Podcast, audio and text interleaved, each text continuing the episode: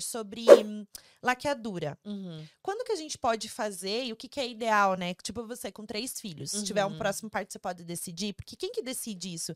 Tem médico que não quer fazer laqueadura porque a mãe tem um filho. Sim, é que a lei mudou, né? Agora, recentemente, Então, é, a lei da laqueadura falar, mudou. trazer isso também. Então, antes só podia fazer a laqueadura com o consentimento do cônjuge, que foi uma coisa que caiu agora, não necessariamente mais. Tanto a laqueadura quanto a vasectomia. Se você fosse casado, o teu parceiro ou parceira tinha que consentir. Hoje não precisa mais.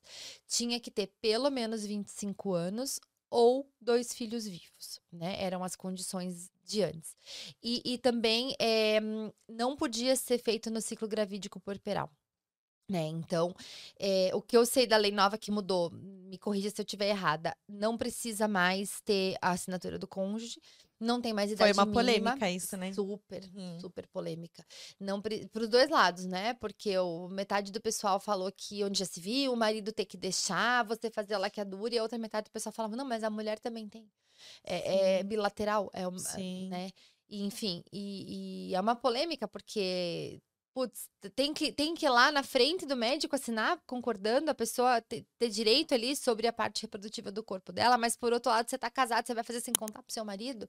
Isso é do Sim. escopo da equipe de saúde ou não é? Isso é uma coisa que você tem que resolver da porta da sua casa pra dentro? É uma baita de uma polêmica. Tem né? os dois lados, né? Porque aí também você pode se divorciar, casar com outra pessoa, e essa pessoa quiser ter filho, você já fez a laceração com, com, com a, né, o consentimento de outra pessoa. Exatamente. Que não foi aquela. Então tem várias Exatamente. vertentes, E- né? Exatamente, mas enfim, É. é, eu acho que não é do escopo da equipe médica querer saber se você conversou com seu marido sobre a sua esterilização.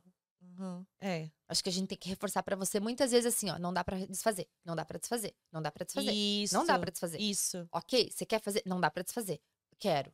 Daí vem daqui a 30 dias, não dá pra desfazer. Você lembra que não É. dá pra desfazer?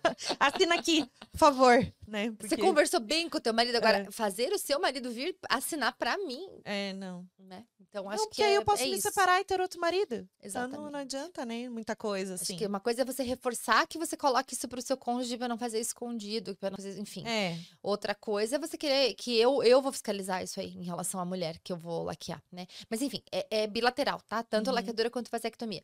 Não tem mais idade mínima, não tem mais número de filhos mínimos. Agora eu não, não sei dizer da lei sobre a história do ciclo gravídico puerperal. E de idade?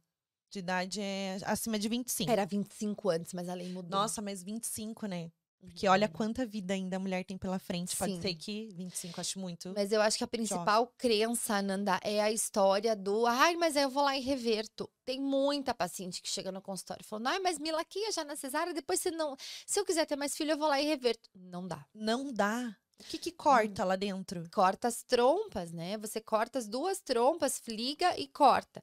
Assim, dá pra reverter? Dá, mas não vira um bebê. Né? Não, não resulta em gestações de sucesso. Então você vai lá, reverte.